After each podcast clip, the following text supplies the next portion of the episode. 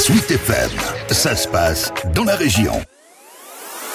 On les appelle les invités. En Sarthe, des chefs d'entreprise accueillent dans leurs locaux, la nuit et le week-end, des personnes sans domicile fixe.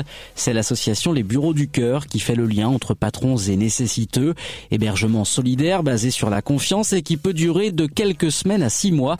Emmanuel Alix est le délégué sartois de la structure née dans les Pays de la Loire, à Nantes. Alors le concept c'est de mettre à disposition en fait des bureaux qui bien souvent sont chauffés euh, la nuit et qui ne servent à rien, que peuvent donner et offrir aujourd'hui des chefs d'entreprise à des gens qui dorment dehors. L'idée c'est simplement de nous de faire le, le, relais et la mise en relation, mais aussi de travailler avec eux sur une entre guillemets le terme n'est pas très bien choisi, mais j'en ai pas d'autre, une, une sélection de personnes qui sont en capacité de pouvoir être en entreprise parce que c'est pas donné à tout le monde. Donc on a un cahier des charges à la fois pour le chef d'entreprise et on a aussi un cahier des charges pour euh, les gens qui peuvent venir dormir. Euh, il y a le fait d'abord d'être seul, le fait de ne pas avoir d'addiction, hein, ni à l'alcool, ni à la drogue, pas de maladies psychologiques, pas de tabac et pas d'animaux. Voilà, donc ça ce sont les, les cinq règles d'or. Dans les bureaux d'Air Hydro, boulevard Pierre Le Faucheux au Mans, c'est la salle de réunion et de pause qui se transforme à l'occasion en chambre.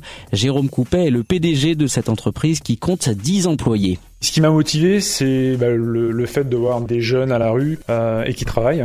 Et ça, je trouve pas ça tolérable aujourd'hui. Et quand on a vu sur les réseaux sociaux euh, les annonces qui étaient faites euh, par Emmanuel Alix, bah, on s'est porté candidat. Bah, ce sont les salariés qui, euh, lorsqu'on a lancé l'idée, euh, ont mis à disposition un canapé lit. On a monté une petite kitchenette. On a monté une machine à laver pour qu'ils soient accueillis dans les meilleures conditions. Ça a créé du lien social. par exemple, l'invité que l'on a aujourd'hui apprécie discuter avec des, des salariés parce qu'il a l'impression d'être dans le monde, comme il dit, un monde vrai. Grâce à cette générosité, Alexandre 38 ans et Kenny 23 ans ont pu trouver une solution provisoire d'hébergement.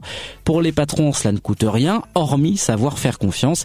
Et ça, c'est justement le boulot d'Emmanuel Alix et des bureaux du cœur. On a des référents qui prennent contact régulièrement à la fois avec le chef d'entreprise et à la fois avec les invités. C'est-à-dire qu'on met pas les gens en place comme ça et après on les laisse se débrouiller. C'est-à-dire qu'il y a un suivi qui est fait par les bureaux du cœur. Et aujourd'hui, on a démarré depuis le mois de septembre sur les 22 personnes qu'on a mis. On n'a eu aucun souci. Et en plus d'Eridro, une dizaine de sociétés sartoises comme Fabre, Bâtiment et Ma Belle Maison proposent désormais leur bureau aux sans-abri.